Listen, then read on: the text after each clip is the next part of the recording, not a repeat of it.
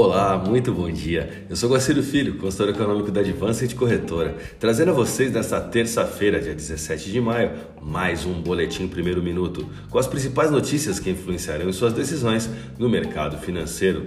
Bolsas mundiais. A bolsa de Xangai encerrou o dia com alta de 0,65%, enquanto a bolsa japonesa Nikkei alta de 0,42%. Mercado futuro norte-americano. Dow Jones Futuro alta de 1,48%, S&P 500 alta de 1,73%, Nasdaq alta de 2,10%, Europa DAX alta de 1,63%. Segundo o Banco Central do Brasil, o câmbio no país está tendo um desempenho melhor por conta de fatores como a reversão da crise hídrica e uma situação fiscal mais positiva, disse nesta segunda-feira o diretor de política monetária do Banco Central, Bruno Serra, ponderando que ainda há incertezas no médio prazo.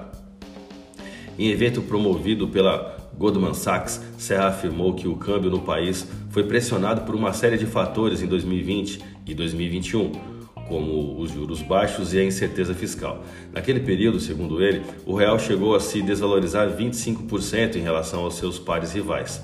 Para ele, houve melhora nesse cenário cambial, também influenciado por mudanças na tributação de investimentos no exterior, retorno de brasileiros a investimentos domésticos e fluxo de recursos de empresas, na avaliação de Serra, o movimento recente do câmbio, que voltou a subir para patamares superiores a R$ 5,00, refletiu o impacto da desaceleração da China, que enfrenta uma onda de Covid-19, e do aperto monetário implementado pelos Estados Unidos.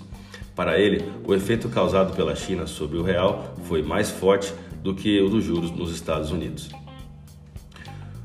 O dólar fechou praticamente no 0 a 0 nessa segunda-feira, flertando com um teste na resistência R3 à espera da fala de Jeremy Powell, hoje presidente do Banco Central norte-americano. A terça-feira apresentará uma atenção atípica devido à fala do presidente do Fed e da divulgação de dados de venda nos Estados Unidos. No continente europeu, os participantes do mercado estarão atentos ao desenvolvimento geopolítico na região nos próximos dias particularmente depois que a Finlândia anunciou no domingo que se inscreverá para ingressar na aliança militar OTAN. Vamos aos gráficos, eu vou começar pelo dólar. O pullback no suporte R3 visível na taxa spot de 50350 foi representado pela volatilidade de 1,42% entre os seus extremos. Mais cedo, uma taxa é, fez uma máxima ali em 51038, olha só.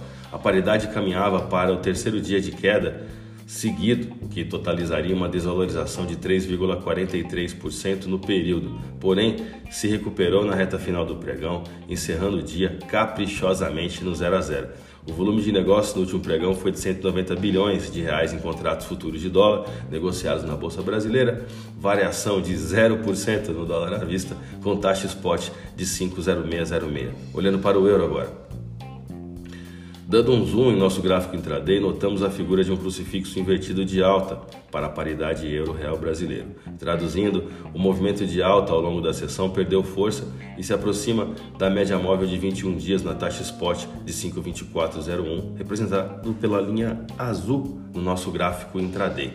Hoje é um dia de falas do Banco Central Europeu, Christian Lagarde, e do Federal Reserve, de forma que a abertura traz um tom de precaução para o euro. Sendo assim, a divisa europeia ela sobe um pouquinho agora na abertura dos negócios, sendo cotado com valorização de 0,33% perante o real. A moeda da zona do euro encerrou o último pregão também com alta de 0,30% e taxa spot de 5,2808. A minha dica você já sabe. Siga nossos boletins para ficar sempre conectado às principais notícias.